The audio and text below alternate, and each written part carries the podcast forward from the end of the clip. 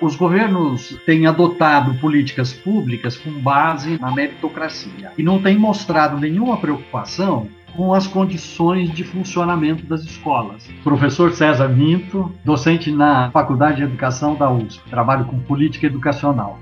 Se é para pensar nessa repartição de recursos, deve ter como foco a superação das desigualdades. Nesse caso, os déficits educacionais. Rubens Barbosa de Camargo, também sou professor da Faculdade de Educação da Universidade de São Paulo e trabalho com financiamento da educação e política educacional.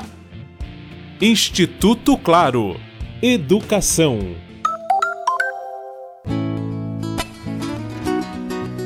O texto do novo Fundo de Manutenção e Desenvolvimento da Educação Básica, o Fundeb, prevê a meritocracia como um dos itens para destinar recursos financeiros às escolas. O Instituto Claro conversa com especialistas da Faculdade de Educação da USP para saber que consequências isso pode trazer? Quando você começa a dar prêmios, a dar bônus as escolas que têm melhor desempenho, tentando provocar a competição e de repente as escolas tentarem alcançar as suas metas, isso de uma certa maneira, para aquelas melhores escolas, vai provocando um afastamento ainda maior daquelas que têm maior dificuldade.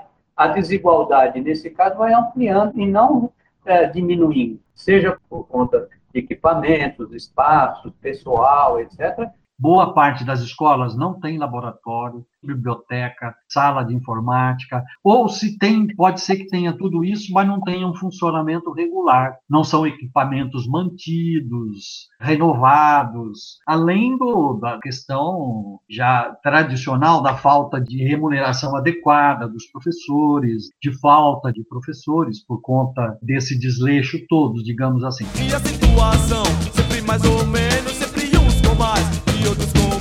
para os entrevistados, se mais recursos são repassados a quem tem o que é tratado como melhor desempenho, isso aumenta a distância entre escolas que têm mais condições e justamente as que precisam de aporte financeiro para diminuir essa diferença. O que você tem que fazer é colocar mais recursos para as escolas públicas, acompanhar que vai acontecendo nessas escolas, colocando melhores condições de oferta e, de uma certa maneira, está ah, propiciando uma troca de experiências positivas entre as diferentes escolas para uma ir aprendendo com a outra e tentando equalizar, tentando diminuir as desigualdades e as diferenças e os déficits educacionais que a gente tem. A cidade não para, a cidade só cresce, o de cima sobe e o de baixo desce. Onde colocar os recursos? Cidades onde você tem um grande déficit de atendimento das crianças, cidades onde você tem um grande número de analfabetos, seja absoluto, seja analfabetismo funcional, que não terminaram o, o ensino fundamental, por exemplo, teria que criar indicadores para determinar quais são essas cidades destinar, aí sim, parte do ICMS que vai ser redistribuído para os municípios. Vamos atender essas cidades que têm essa maior dificuldade. O ICMS e a complementação da União, 2,5% que a União vai ter que colocar como recurso, que está sendo representado por desempenho, na verdade está escrito na Constituição que é desempenho e superação de desigualdades, e portanto eu olharia mais para a questão da superação das desigualdades e com isso tentando, de uma certa maneira, equalizar a questão da oferta e da qualidade para a população. Né? É nesse sentido que eu entendo que pode ser vista essa necessidade de redistribuição dos recursos a partir do novo Fundeb. Apesar dos professores considerarem que o ideal seria a destinação de recursos com foco na superação de desigualdades, as verbas normalmente têm sido destinadas às escolas que apresentam o que governos entendem como melhores desempenhos de aprendizagem. Então, por exemplo, o desempenho dos estudantes em exames nacionais padronizados e focados num determinado aspecto né, que se quer destacar. Né? No caso, português e matemática, né? até porque as outras disciplinas todas são consideradas como perfumarias. As humanidades são consideradas como perfumarias. É esse o cerne da questão. E, de fato, quer dizer, sem ter nenhuma preocupação de verificar se esses estudantes tiveram a oportunidade de contato com aqueles conteúdos que estão sendo cobrados. Yeah,